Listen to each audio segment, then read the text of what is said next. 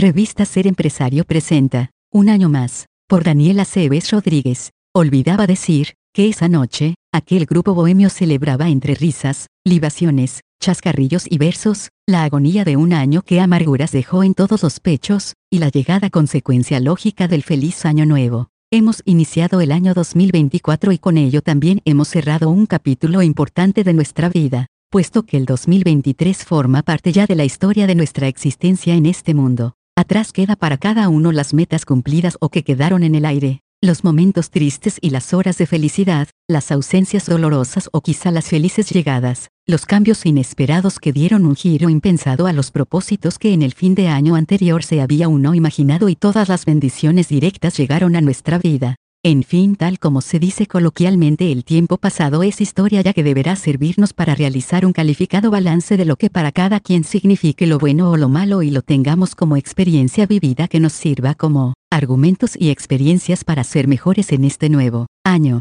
Es verdad, la vida sigue cronológicamente sin importar si ayer era el 2023 y hoy ya es 2024. Nuestro tiempo de vida sigue marchando y somos los humanos quienes medimos astronómicamente este ciclo heliocéntrico para dar una pauta en nuestro caminar y llegar a un oasis de paz que nos llene de buenos deseos y nos permita reanudar nuestra marcha en un mundo que se nos presenta cada vez con mayores retos, con mayores obstáculos que nos indican que cada día debemos prepararnos más, que nos impulsa a ser mejores, a buscar nuestra armonía espiritual y física para que dotados de esa fortaleza podamos conducirnos mejor en la vida y ser causa ejemplar en cada uno de los roles que desempeñamos, como hijos, hermanos, padres, tíos, compadre, jefe, subordinado, clientes, servidores, alumnos, maestros, en fin, en cada actividad de nuestra vida donde el prójimo necesite de nosotros y claro, en consecuencia se requiere de ellos, ya que el ser humano no puede desprenderse de su condición de ser gregario. Hemos recibido con beneplácito este nuevo año. Nos hemos deseado en compañía de los seres queridos todo lo mejor de nuestros sentimientos. Nos hemos propuesto tal vez una serie de buenas actividades por realizar durante este año.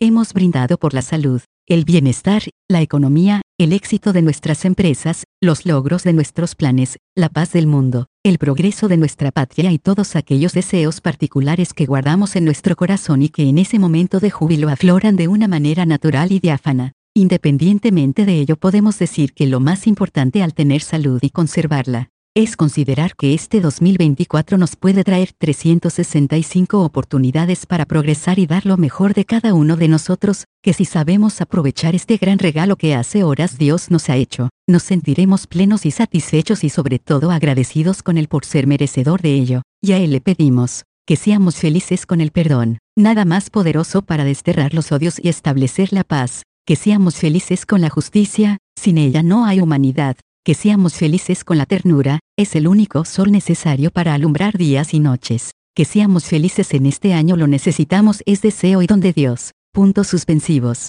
Se brindó por la patria, por las flores, por los castos amores que hacen del Valladar una ventana. El brindis del bohemio Guillermo Aguirre Fierro. Feliz año 2024 a todos aquellos que toman un momento para leer estos artículos. Copyright 2024 Grupo Editorial Ser Empresario. Todos los derechos reservados. Cualquier opinión expresada en los diversos contenidos de esta revista o podcast es responsabilidad de la persona que la emite y no necesariamente refleja la postura de esta casa editorial.